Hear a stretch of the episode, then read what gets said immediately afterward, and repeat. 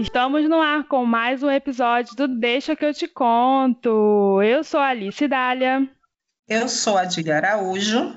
E eu sou a Lúcia Fidalgo. E hoje nós vamos ter um episódio diferente. Somos nós três falando de uma coisa que surgiu dentro da aula de gestão de bibliotecas escolares da UFRJ, uma disciplina optativa que eu leciono no curso de Biblioteconomia e Gestão da Informação.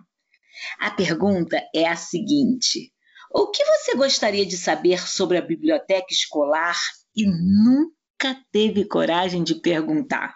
Essa pergunta foi lançada na aula e os alunos mandaram uma porção de coisas e a gente selecionou algumas hoje para conversar, nós três, e depois ouvir um pouco vocês, né? Quem sabe depois comentando lá no Instagram. Então vamos lá. É, uma das perguntas que foi feita muitas vezes é a seguinte: Quais são os critérios para se formar um acervo na biblioteca escolar. E aí, o que, que vocês acham, Alice e Adília? Quais são os critérios que, que para se formar um acervo na biblioteca escolar? O que, que vocês acham que a gente pode estabelecer como critério para formar esse acervo? Ah, pergunta interessante essa. É difícil porque cada biblioteca escolar está num ambiente diferente, né? Num, enfim, tem uma comunidade diferente, apesar de todas serem escolares, mas eu acho que é preciso primeiro ver o currículo da escola, o que, que é necessário para aquilo, né? Para suprir a necessidade informacional dos professores e dos alunos dentro daquele currículo escolar. E aí, é óbvio, tem também a questão da literatura, né? Que é um trabalho mais próprio da biblioteca, e aí não leva tanto em consideração o currículo, porque, enfim, literatura não tem função pedagógica, mas começa por aí, eu acho, entendendo quais são as necessidades da comunidade em que aquela biblioteca está inserida. O que, que você fez lá na sua biblioteca, Dília? O que, que você faz? Como você costuma fazer? Então, que eu acho assim, nós temos que conhecer a missão, né, a visão daquela escola, é, a comunidade que ela serve, isso tudo, e temos que saber, né, é, ver também o, o, projeto pedagógico da escola, porque uma, a biblioteca escolar ela também é formada de acervo de é, de livros didáticos, né, de livros, livros, livros pedagógicos e o de literatura, como você falou. Então, assim, por exemplo, lá no meu caso, nós temos os livros didáticos, né? É, as obras de referência, livros didáticos para alunos, livros didáticos para os professores, é, material de pesquisa, né? A parte de referência, temos a parte da educação infantil e temos a outra de, de literatura infanto-juvenil e outras de literatura é, de clássicos, de literatura contos, é, histórias em quadrinhos.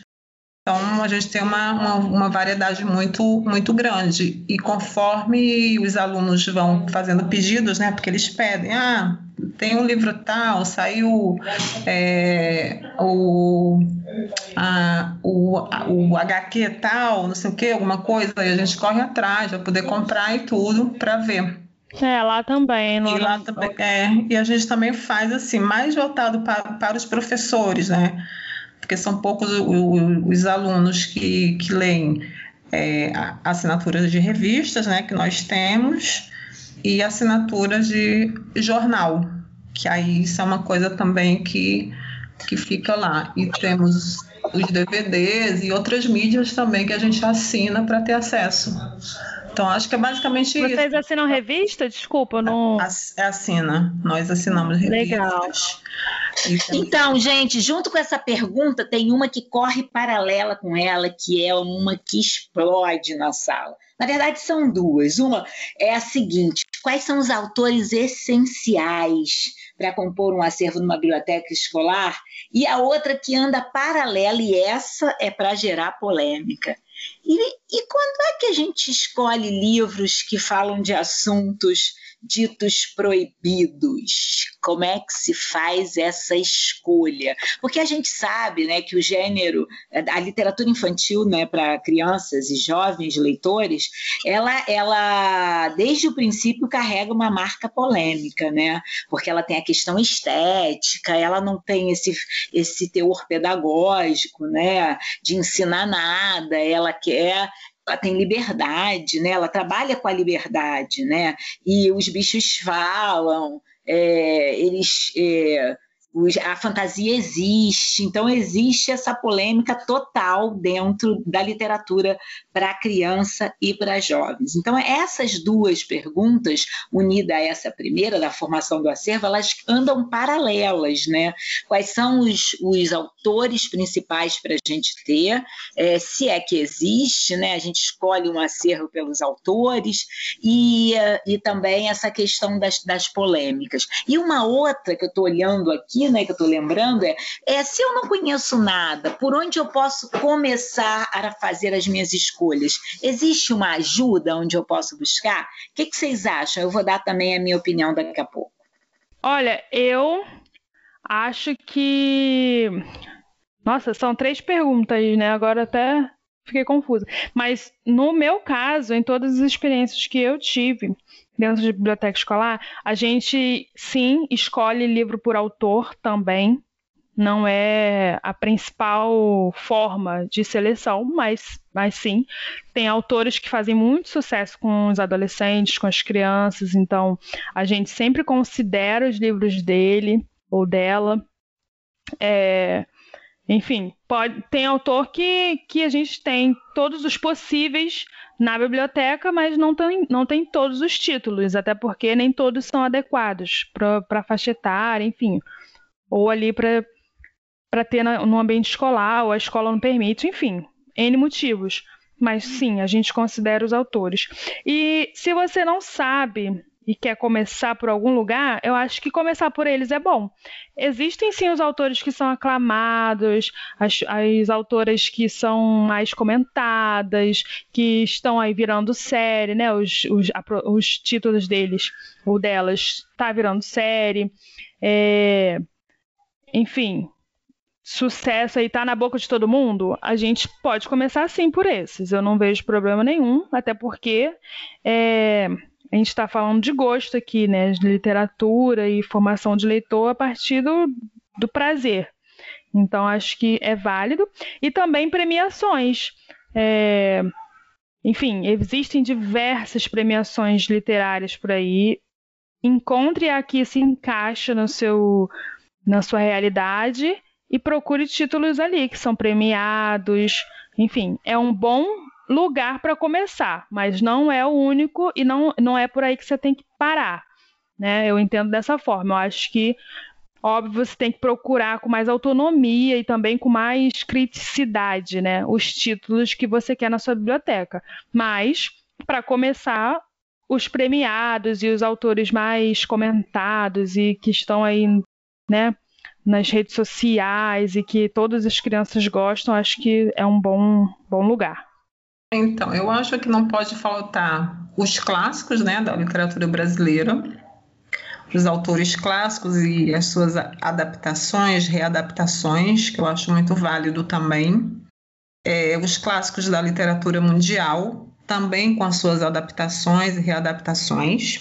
É, acho também uma coisa fundamental, assim, que tem que ter no acervo, é, são os clássicos em histórias em quadrinhos. Então, assim, eu acho que é uma, um, uma peça-chave, entendeu? Porque muitos falam assim, ah, mas eu tenho que ler Machado de Assis, aí você vai, aí eu mostro, ah, mas tem o Dom, o Dom Casmurro aqui em histórias em quadrinhos. Aí já, já a pessoa já, aí já muda, né? Aí fala assim, ai, que legal, aí começa a ler, aí vai pega outro, pega Excalibur, pega, e assim vai. Então eu acho que a gente tem que, que pautar nisso também, né? Porque ainda existe esse negócio desse preconceito das histórias em quadrinhos. Acho também que a literatura infantil, infanto-juvenil também precisa dos clássicos também, dos autores conhecidos, tanto no Brasil como no mundo, e as suas adaptações, acho que tudo é válido. E o sempre buscar, né? Eu acho que a gente, quando forma um, acervo, a gente tem sempre que estar atento às novidades. E uma coisa também, quando a gente fala que o acervo também ele é composto por livros didáticos, a gente tem sempre que estar com o acervo dos livros didáticos atualizado. Então, assim, aquele acervo didático que já está de cinco anos para trás, ele já não me serve mais. Então, tem que ser a última edição, entendeu? A edição mais nova, e assim vai. Então, eu acho que basicamente é isso. E qual foi a outra pergunta, Lúcia, que você falou? Foram... Então, é a questão da, dos livros polêmicos. Né? Ai, né? Eles livros são polêmicos. inseridos de que forma nesse acervo? Sim, sim. Esses livros polêmicos, é, a gente tem muito mais problemas com os pais, né? Vamos dizer assim, do que com as crianças. Eu lembro que quando eu entrei, né, tinha um livro lá que falava sobre bruxa e teve uma mãe que cismou com esse livro, tal, não, esse livro não que fala sobre bruxa, não sei o que. Aí eu Aí a irmã me chamou, né, a, a diretora da escola, a gente leu o livro, ela pediu que eu lesse o livro, eu falei, olha só, é um livro que fala sobre a, a bruxa Salomé, que é doente do pé. Então, assim, se você já leu é, Chapeuzinho Vermelho, se você já leu é, Branca de Neve, então né? Não, sim, sim. não tinha o porquê. E teve outro também que eu me lembro que também. Ah, não, ela queria até que queimasse o acervo e tudo, foi uma coisa horrorosa. Nossa, que isso? Foi. Ela aí, falou assim, queimar o acervo. É, ela falou tal, e a gente falou assim: não, calma aí, também não é para tanto. Aí a gente tirou por um tempo, né? E depois a gente retornou, porque eu cheguei para a irmã e falei assim: olha só, não tem porquê de tirar. E outro livro também que eu me lembro é, foi um livro sobre diversidade, diversidade familiar. Um livro para criança que fala que é, acho que cada família é de um jeito, alguma coisa assim. E foi indicado por, por um professor para ser usado como livro paradidático e os pais não aceitavam, né? Aí eu fui, tal, como sempre, você tem que ler os livros, eu li os livros eu li o livro e falei: olha, não tem nada demais nesse livro, nada que todo mundo não já saiba. Né? Tipo assim, fala sobre os diversos tipos de família na realidade que nós estamos vivendo agora. Família que só tem mãe, família que só tem pai, família que tem mãe e pai, família que tem pai e pai, família que tem mãe e mãe, família que tem só avô, só avó, família que tem só irmãos. Não tem nada demais.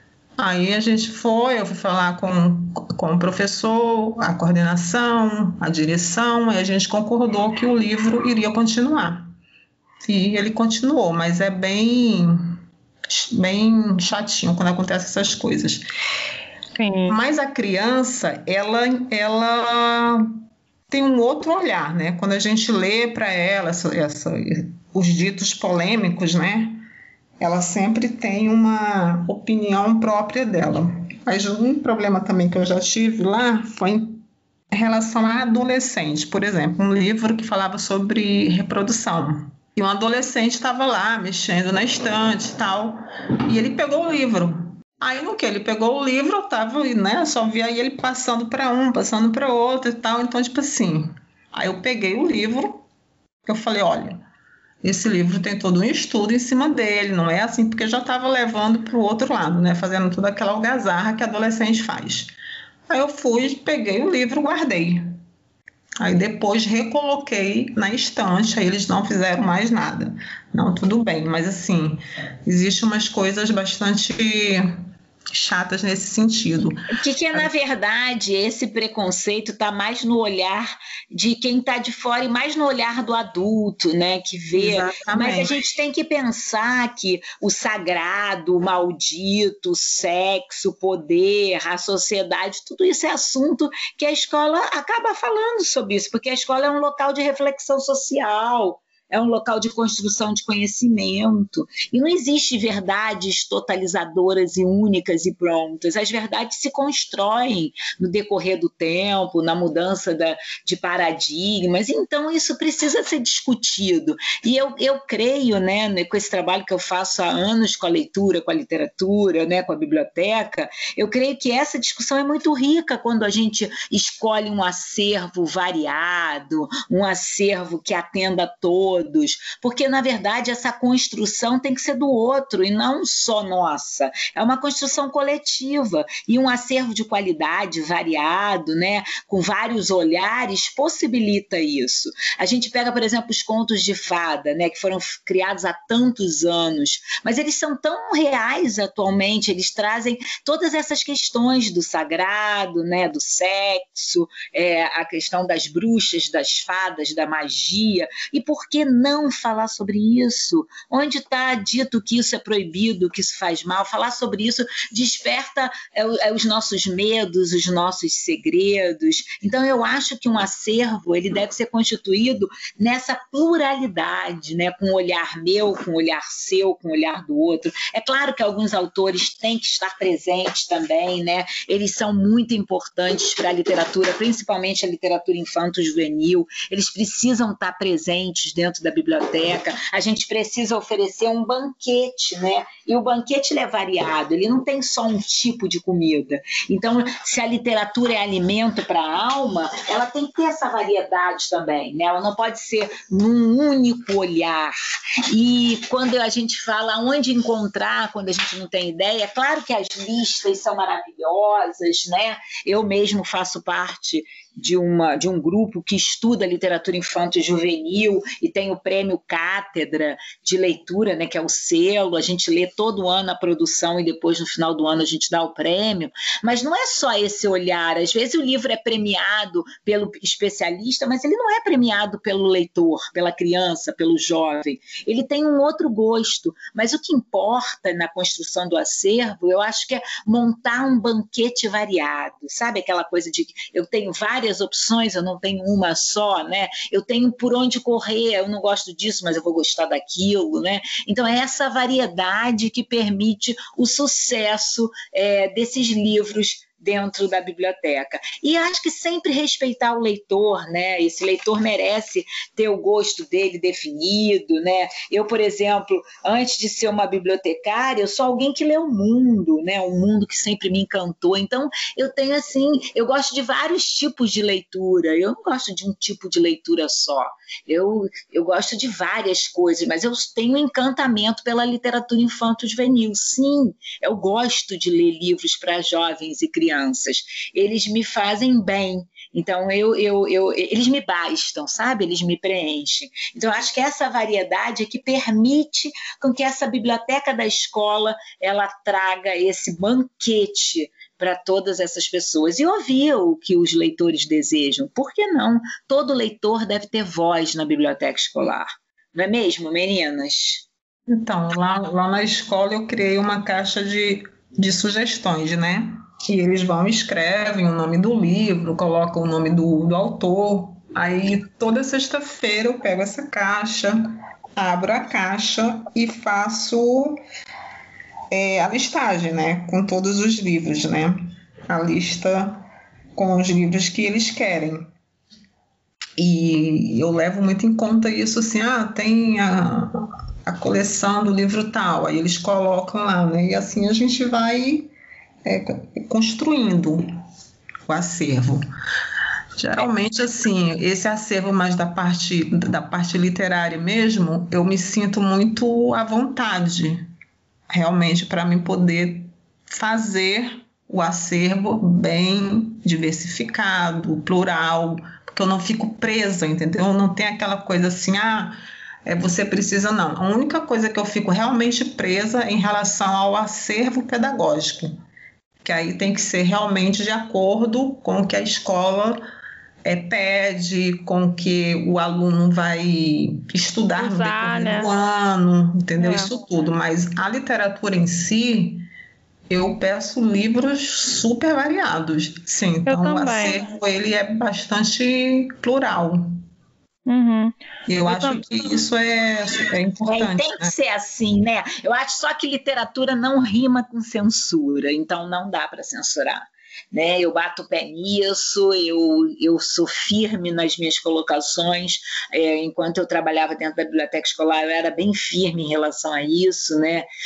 Tive alguns problemas, mas acho que eu era firme nessa questão de que a censura não pode ter nesses livros, né? Porque quem escreve para criança tem responsabilidade na escrita, né? E acho que, que esse leitor tem o direito de ler as coisas. A gente não pode criar os nossos leitores numa bolha, né? Que, é, que não seja tem uma. Tem uma... né? Sim, não eles, não. eles têm uma sabedoria maior do que a gente pode imaginar, né? A criança, ela é um gênio, eu, eu amo trabalhar com elas, eu sei que a literatura possibilita elas ver além, sabe? É como se elas tivessem aquele olhar biônico, é, porque elas leem nas entrelinhas muito mais do que nós adultos. Elas estão sempre ligadas naquilo que você conta e elas são profundas nas suas imaginações. Isso é maravilhoso, né? Com certas idades, a gente consegue fazer um belo trabalho de, de leitura, de formação de leitor, porque elas nos dão essa possibilidade. Né? O que me preocupa muito nas bibliotecas, e isso é numa maneira geral, é a informação que muitas vezes é condenada, ela é perseguida né? e acaba sendo proibida de ser dita e, e, de ser revelada também, né? E isso me cheira mal, né? Eu não gosto dessas coisas. Eu acho que a gente tem que trazer tudo para discussão. Ah, esse livro traz uma questão é, racista, esse livro, o autor é autoritário, mas por quê? Né? Por que, que você falava assim naquela época? Eu acho que isso tem que ser discutido. A gente tem que. A gente fez muito tribunal na biblioteca, né? Quais os livros que a gente não escolheria, mas o tribunal tem que ser feito pelos leitores, né? Eles é que têm que decidir o que fica, o que sai, o que é belo, o que é maravilhoso, o que não é nem tanto assim. Né? Eu acho que a voz desse leitor tem que estar forte, ecoando dentro da biblioteca escolar. Eu penso assim, não sei se vocês pensam dessa forma. Uma outra pergunta aqui que eu gosto também, que essa é para vocês, hein, meninas, que estão aí atuando forte. Elas perguntaram muito, os alunos, né, meninos e meninas perguntaram, é, quais são as principais dificuldades que os bibliotecários da biblioteca escolar enfrentam? Eu sempre falo que é o posicionamento mesmo, é você se colocar como tal, né? Porque o bibliotecário, ele, se você deixar, todo mundo te engole ali, entendeu? É, acha que você. Engraçado, você falou isso agora e eu ouvi de uma pessoa que se formou junto, junto comigo, né? E ela falou exatamente assim para mim: ah, mas o bibliotecário ele não é um educador, ele é um auxiliar, né? E isso me, eu fiquei pensando assim, puta que eu pariu, uma pessoa que formada em biblioteconomia, com mestrado, um doutorado com essa cabeça, né? Tem muito, não tá sozinha não, viu? É, enfim, eu discordo muito. Eu acho que você tem que se posicionar sim. Eu acho que quando eu tive a sorte, né? Pode. Assim, eu não acredito muito em sorte porque eu acho que você tem que correr atrás de muita coisa. Mas, sei lá, o universo conspira lá ao teu favor. E eu fui chamada, né, para assumir essa, essa, essa biblioteca que eu estou, porque na época quando eu estagiei, eu, tava muito, eu era muito engajado em projetos de mediação de, de leitura. Então isso fez uma diferença muito grande. E quando eu entrei, é, eu tive que realmente me impor, porque as pessoas que já estavam acostumadas a um determinado tipo né, de segmento, elas viram que não era bem assim. Então eu tive que me impor. Eu falei: não, a bibliotecária sou eu, os projetos da biblioteca passam, são feitos por mim, passam por mim para depois passar para a coordenação para saber se vai aceitar ou não. Mas é tudo conversado, entendeu? Então, tipo assim, você tem que se impor. E todos os projetos que eu fiz até agora, todos foram aceitos, tanto pelos, pela coordenadora como pelos professores, todos receberam tudo muito bem. Então, assim, Eu acho que o grande, o grande desafio é isso, entendeu? É você se mostrar é, o seu posicionamento, né? a sua responsabilidade.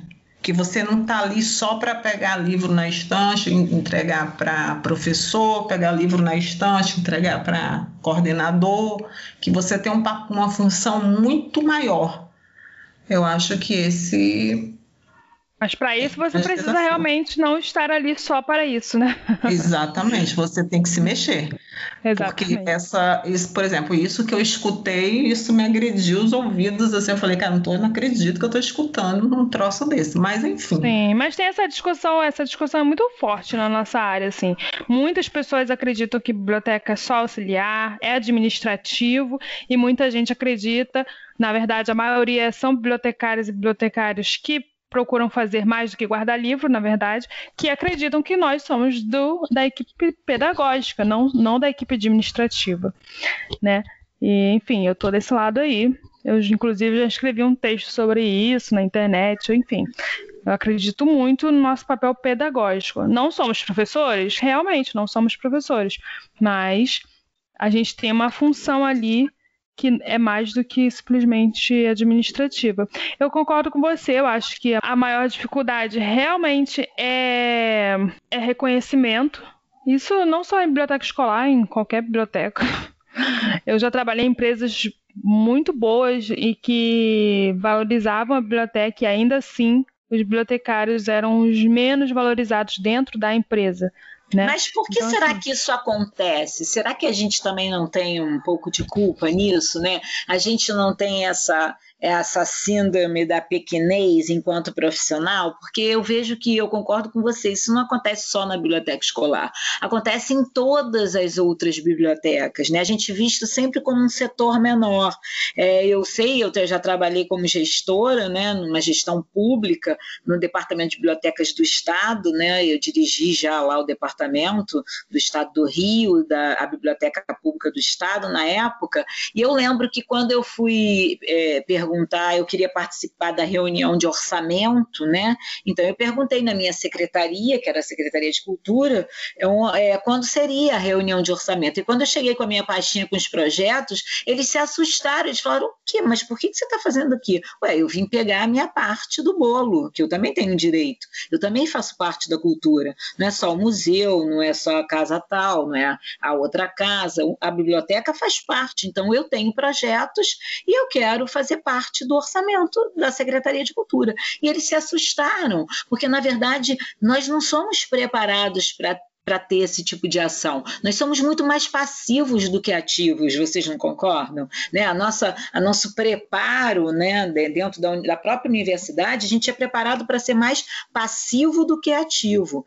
E a gente não tem muito esse olhar é, da questão da orçamentária, né, de como que é, se criam projetos, como se consegue editais. A gente não aprende muito isso na escola, né? Eu digo escola, universidade. A gente vai aprender quando a gente vai para a vida, quando a gente vai trabalhar, enfim. Então, eu acho que é uma questão de posicionamento. A gente só consegue o respeito do outro quando a gente mostra o que a gente veio. Então, a gente tem que, se a gente é contratado para trabalhar dentro de uma biblioteca escolar, a gente tem que saber quem quem está acima de nós, né? E a quem a gente vai se dirigir. Então existe o pedagógico da escola, é a eles que a gente deve se dirigir e dizer, olha, eu quero participar do projeto de vocês, eu queria, eu gostaria de ver o projeto pedagógico de vocês, saber do que vocês o que, que vocês pretendem é, trabalhar esse ano, como que a biblioteca pode ajudar, e vocês montarem um projeto pedagógico da biblioteca, né, literário, eu sempre falo, literário pedagógico, né, é, porque o literário da literatura e da leitura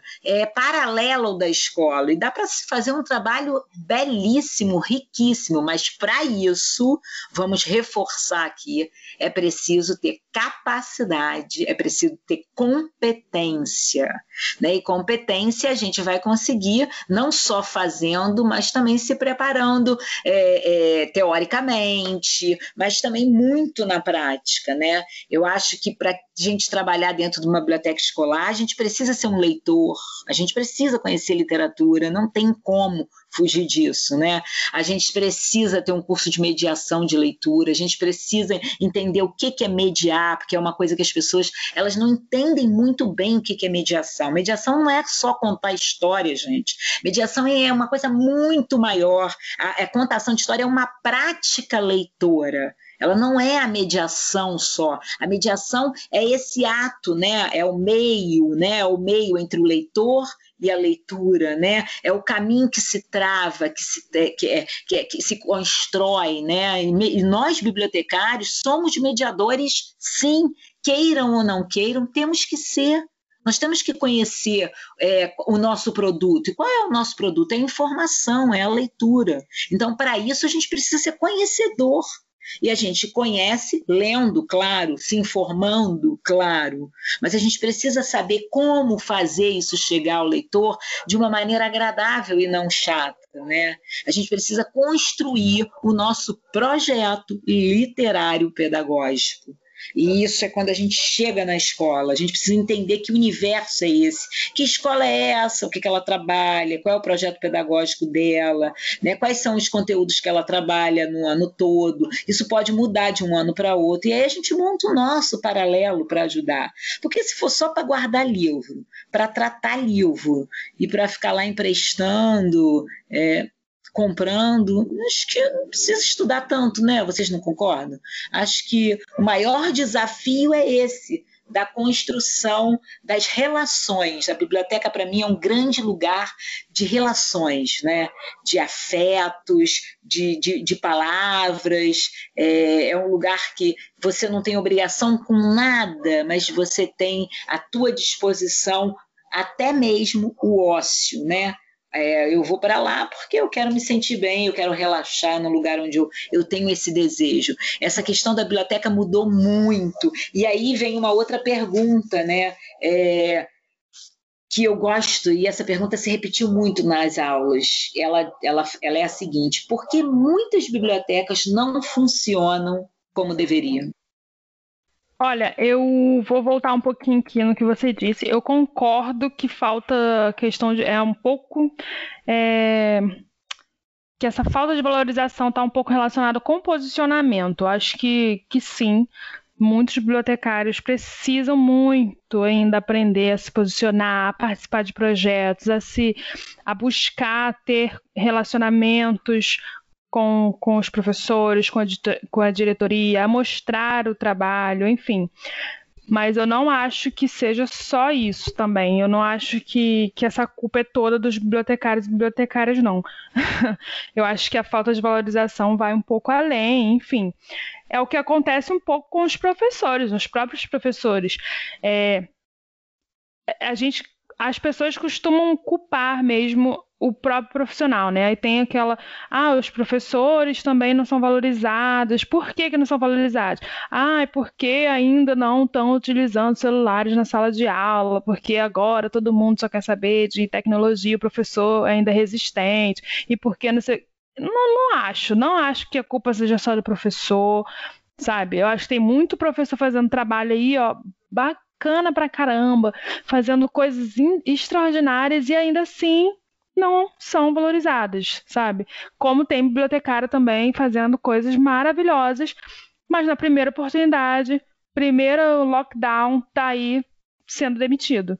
Porque biblioteca e educação e leitura e cultura, enfim, não é valorizado. E é isso. Não, sim, Anícia, não é só a culpa do bibliotecário, não. De jeito nenhum, se ficou é, parecendo isso, não é isso que eu quero dizer. Como também não culpo o professor. Acho que essa desvalorização, como você bem lembrou, né, é uma questão é, muito da, é, é, da própria sociedade, né? E isso afeta o futuro da nação mesmo, essa desvalorização, né? Porque olha onde nós paramos, né? Com toda essa desvalorização que vem vindo cada vez maior né?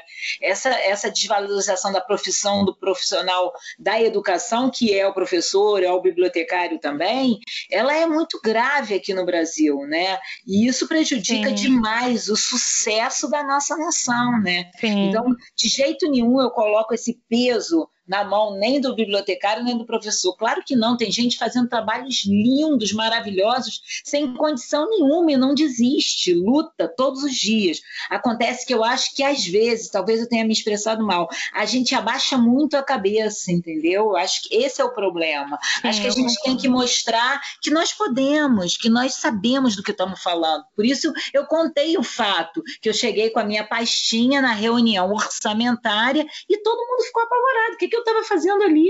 Sim, é, isso não é comum. Entende? Então é nesse sentido, não é sim. a questão da, de culpar ele, não. Sim, mas eu sim. culpo no sentido de que a gente precisa se mostrar, tá? A gente precisa, a gente se valorizar, a gente, porque se esperar isso do outro fica difícil. É. Né? Eu é, acho é, é totalmente desvalorizado pela sociedade, pelo governo. Isso é muito triste. É, muito eu, triste. Acho, eu penso assim, a educação não é valorizada. Seja o professor, seja o bibliotecário, seja o pedagogo, entendeu? Ele não é valorizada. Num país chamado Brasil, não é valorizada. Então, assim, eu pauto por duas, por duas coisas, né? Isso eu tenho muito comigo. O posicionamento enquanto profissional e o, o baixar a cabeça eu me recuso a baixar a cabeça. É arrogância? Não, não é arrogância. Eu estudei, eu me dedico, eu trabalho pra caramba, gosto da minha profissão, porque eu acho também que tem isso, você tem que gostar do que você faz, tá? Porque se eu não gostasse, talvez eu não corresse atrás de tantas coisas. E justamente por isso eu não baixo a minha cabeça. Então, quando eu falo, eu falo em pé de igualdade também. Eu olho ali no olho. Se quiser argumentar, vamos argumentar agora. Se quiser falar, vamos conversar agora. Entendeu? Mas assim, é, você me respeita e eu te respeito, porque eu sei a profissional que eu sou. Já aconteceu várias coisas comigo em relação a isso. Então, é, eu acho que a gente tem que se colocar assim. Então, eu, Adília, enquanto profissional, penso assim, assim, assim, assim, assim, e acho que deve seguir assim, assim, assim, assim, assim. E realmente me incomoda muito esse ter que baixar a cabeça, né? Você tem que baixar a cabeça. As pessoas falam assim, ah, até a forma como você fala é arrogante. Eu digo, ah, depende de como você leva, né? De como você escutou. O meu falar é assim se ele é arrogante, se ele não é arrogante, eu acho que tudo é a forma como você fala e a forma como você está predisposto a escutar. Então, assim, existe realmente isso, né? Eles sempre eles esperam sempre que você baixe a cabeça, como acontece com os professores também, né? É, porque quem está lá em cima, no cargo da direção, ah, eu digo assim, vocês, a senhora sabe até o cargo de direção que a senhora ocupa, mas determinados assuntos, cada setor tem o seu responsável por ele. Determinados assuntos, por exemplo, da biblioteca, eu sei tudo o que ocorre e como fazer para que a biblioteca seja utilizada e que os alunos se cheguem cada vez mais, inclusive os professores, porque tem biblioteca que nem o professor vai lá. Então, assim, eu acho que a gente tem que se posicionar assim. Eu sempre falo. Eu lembro que eu fui numa. Eu acho que foi o primeiro evento de, de biblioteca escolar que eu fui. Logo quando eu entrei na faculdade, foi no Colégio Pedro II. E eu me lembro de uma professora, se eu não me engano, da, da Baixada, se eu não me engano, acho que era Caxias, que a biblioteca do município, não, do estado, ela era professora do estado. Era uma sala de leitura, onde os livros ficavam trancados, fechados e os alunos não tinham acesso. não tinha bibliotecária, claro, isso não é nenhuma novidade, né? Mas, enfim, eu lembro muito ela falando isso claramente. Os alunos queriam utilizar os livros, queriam ler os livros e não podiam, porque a direção da escola não permitia.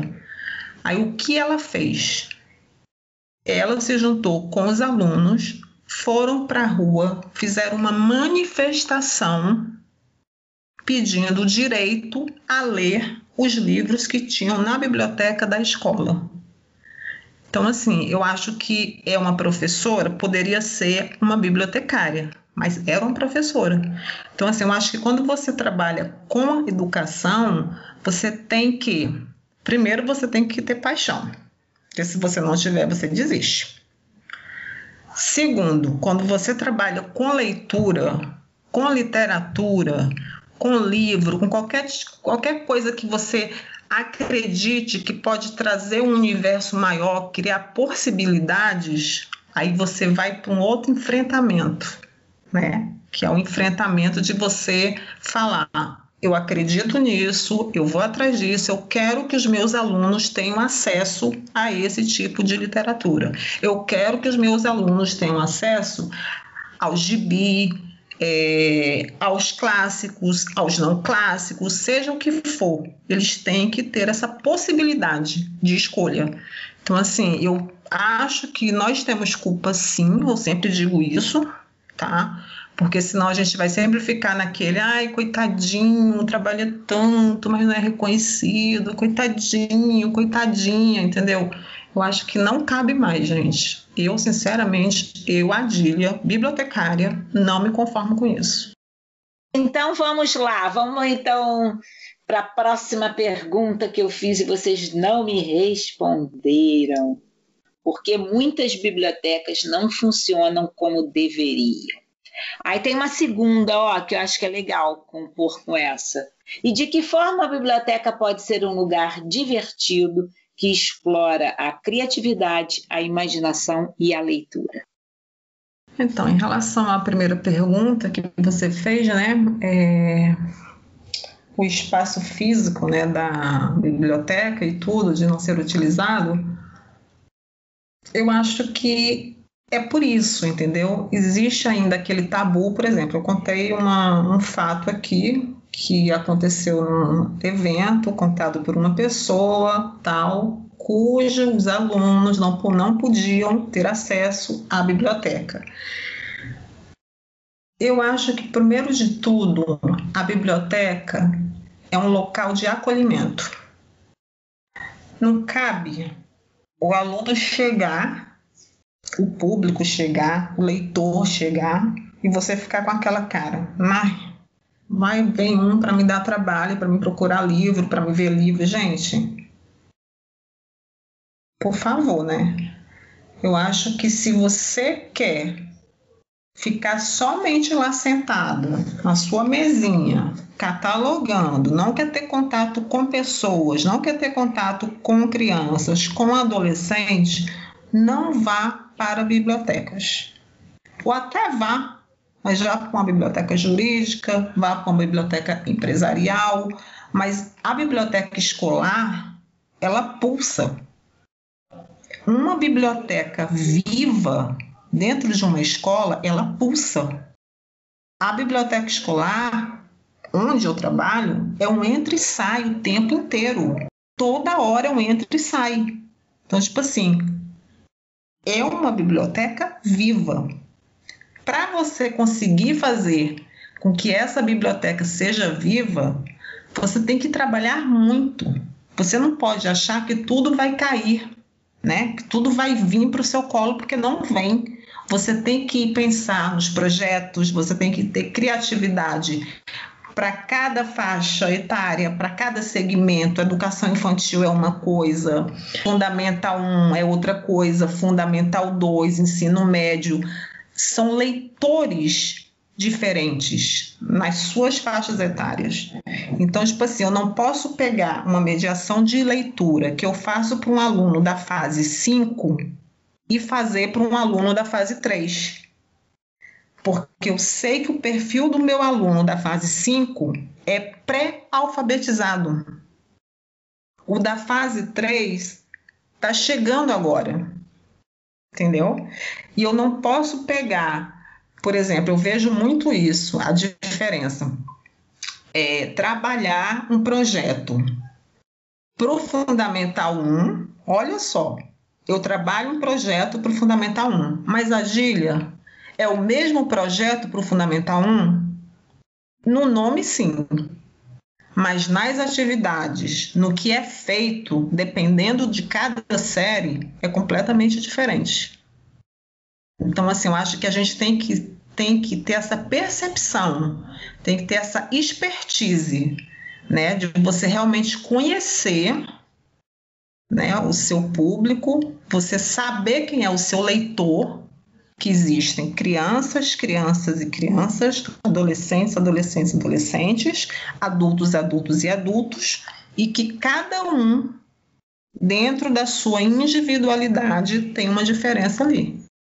Então, assim, eu não posso colocar, ah, educação infantil, eu vou pegar os, o mesmo livro. Não, não para todos, gente, não funciona. Ah, Fundamental 1, o que funciona para o primeiro ano do Fundamental 1 não vai, não vai funcionar para o quinto ano. Entendeu? Então, assim, eu acho que as práticas é isso. Eu acho que a, a, a gente tem que saber, primeiro de tudo, conhecer o nosso leitor fazer um projeto, vários projetos.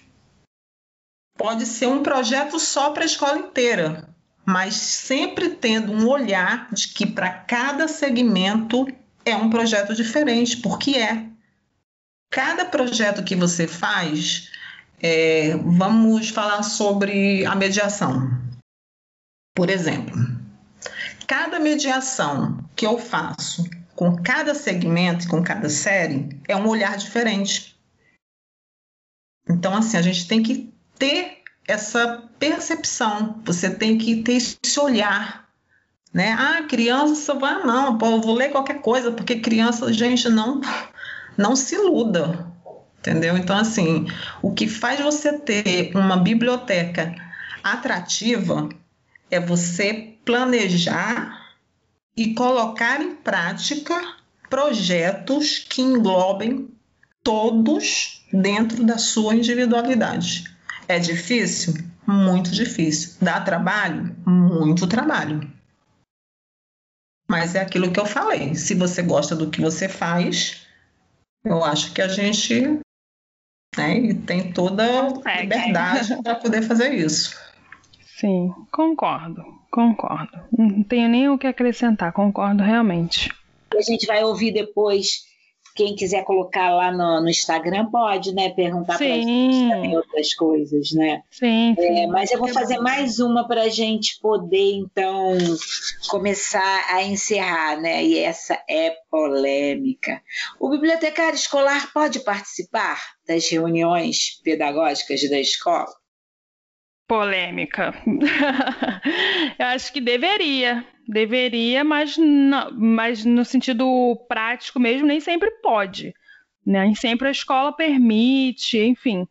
Mas é aquilo, se você quer fazer como a Lúcia, bota sua pastinha debaixo do braço, vai lá. Bate na porta da diretoria, fala com o professor, fala com o diretor, começa a se assim filtrar que, que uma hora vai. Eu, eu, todas as bibliotecárias que fazem parte de reuniões assim e de, enfim, da equipe pedagógica, as que eu conheço conseguiram dessa forma, se enfiando, se enfiando fazendo amizade com o professor, pedindo para saber, perguntando, enfim. É, é, porque nem sempre a gente é, é permitido assim de cara a fazer parte dessas reuniões, não. Então, comigo aconteceu uma coisa, um fato, né? Eu trabalhei quatro anos nessa biblioteca dessa escola, na verdade, foi um convênio entre a Cátedra Unesco de Leitura e a escola, e eu fui para fazer um trabalho de mediação, de formação de leitor dentro da biblioteca, porque já existia uma bibliotecária que fazia todo o trabalho técnico da biblioteca, então eu fui para trabalhar a questão literária, a questão de leitura, e eu percebi que eu comecei a ganhar é, força dentro da escola, assim, junto à, à, coordenação pedagógica, pelas próprias crianças, né? Foram as crianças que mostraram a importância do meu trabalho, porque eles começaram a perceber é, que as crianças falavam muito sobre o que eu fazia dentro da biblioteca, e isso era comentado dentro das aulas, e as crianças às vezes revelavam coisas, até mesmo em relações de, de é, relações pessoais, relações familiares dentro da minha aula, e eu levava isso ao conhecimento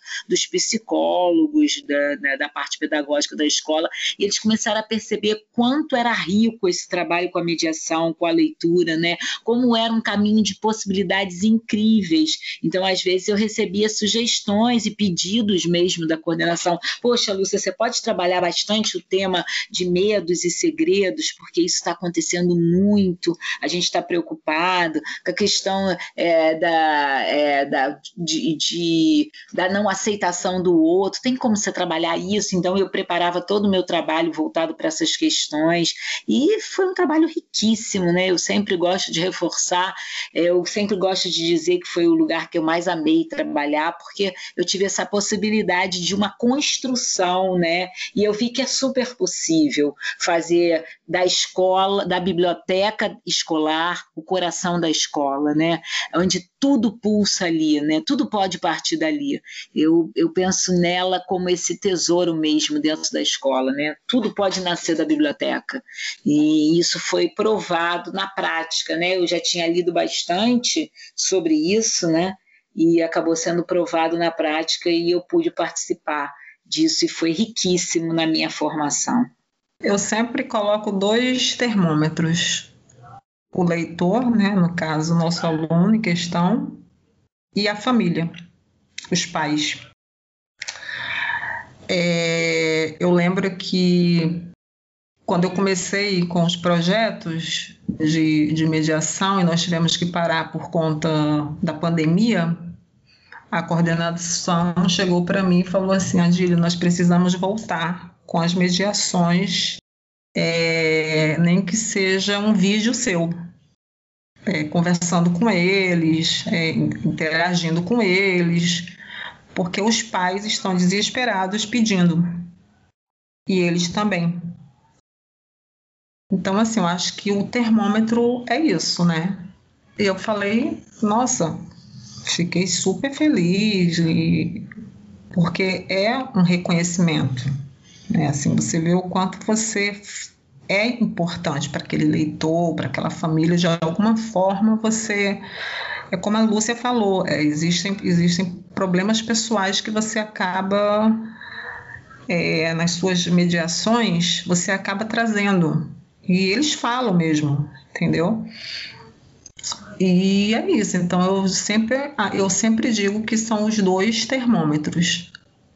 Os, os leitores, no caso, e a família, os pais. Porque eles chegam e falam, olha, é, meu filho está sentindo falta, ele quer mediação de leitura, ele quer que a Dília volte a, a, do mesmo jeito que era, tal, mesmo sendo online entendeu? Não é mais presencial. Engraçado que quando a gente voltou agora, né, no presencial, para a gente evitar aglomeração, eles não estão indo lá na biblioteca.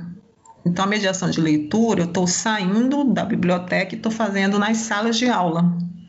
Então, quarta, quinta e sexta, eu fico de uma hora da tarde até as 5h20 só fazendo mediação nas salas de aula porque eles, eles pediram. Tinha que ser lá na biblioteca, mas não dá. Falei, não, aqui não tem condições de fazer.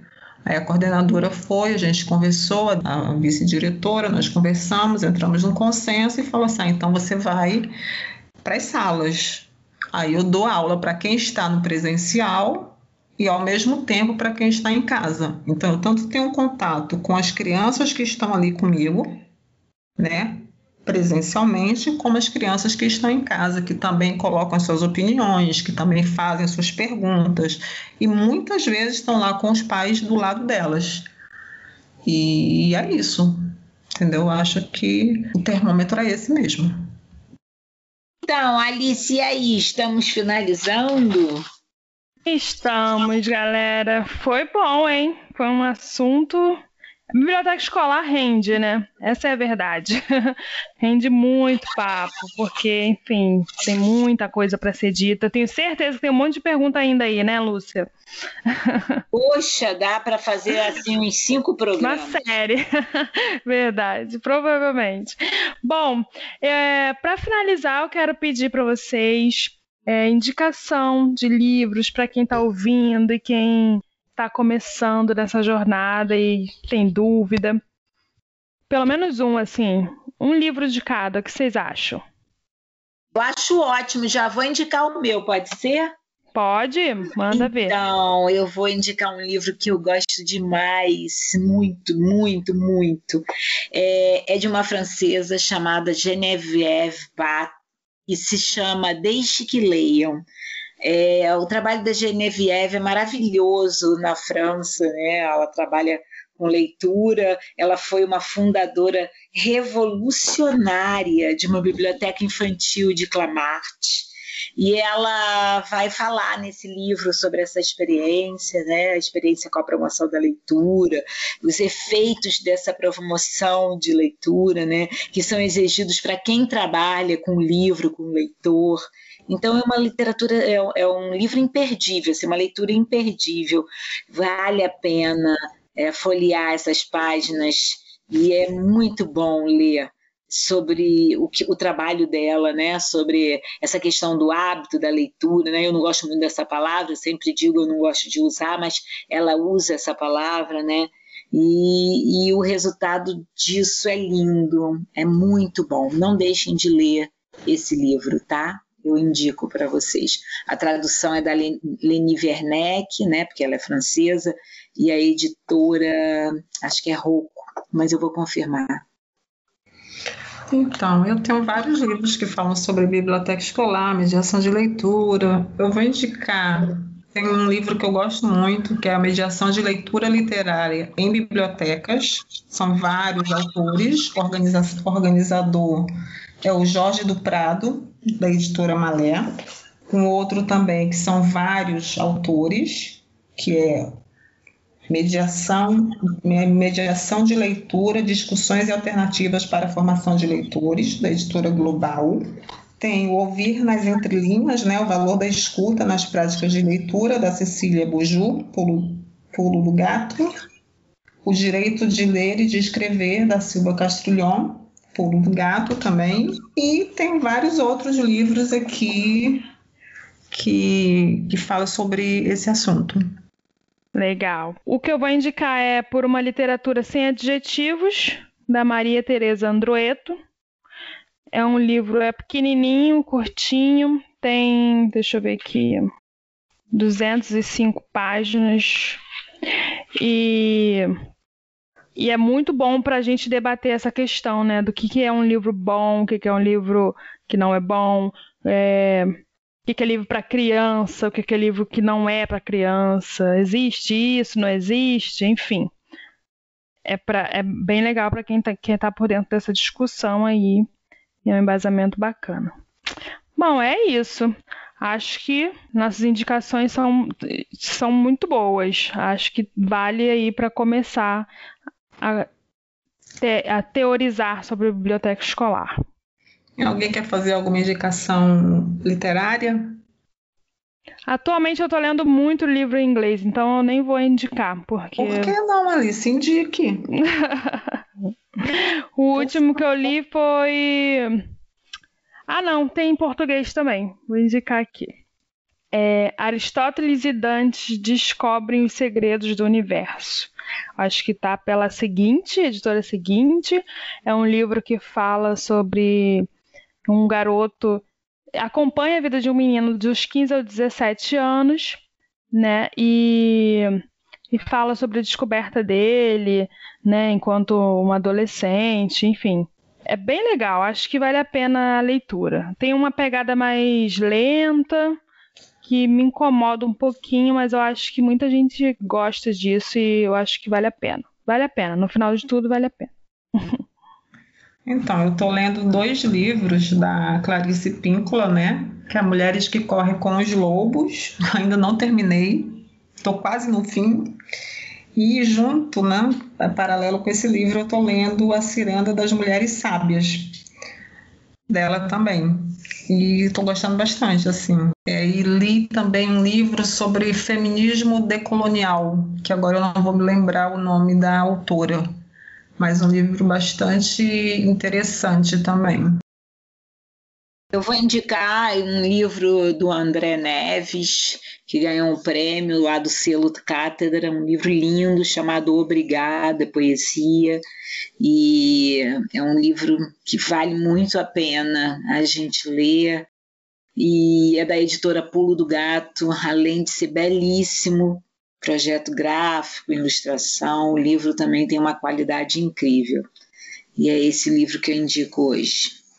Ok, tantas indicações, temos aí um bom né, repertório. Acho que é legal para quem quer começar e, e é, é, biblioteca escolar é uma coisa que tem que ser estudada, assim, é uma área que tem que ser estudada cada vez mais, embora a gente sempre fale sobre isso, sempre tenha assunto, sempre é, voltemos nos mesmos debates, mas eles precisam ser repetidos, enfim, e falados. Vale a pena, vale muito a pena. Se você, por, um, por algum momento, pensou em, em se aprofundar nessa área, vai fundo que você vai acabar se encantando, eu tenho certeza. Muito obrigada, meninas. Por hoje a gente fica por aqui.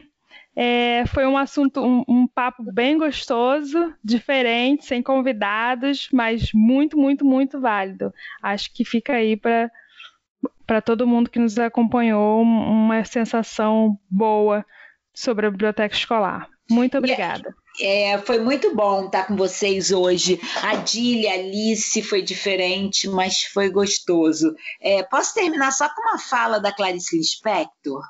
Claro. Então, tá no, no, Um Sopro de Vida, né, da Clarice Lispector. É só um pedacinho que diz assim, ó. Tudo que aqui escrevo é forjado no meu silêncio e na penumbra. Vejo pouco, ouço quase nada. Mergulho, enfim, em mim até o nascedouro do espírito que me habita. Minha nascente é obscura.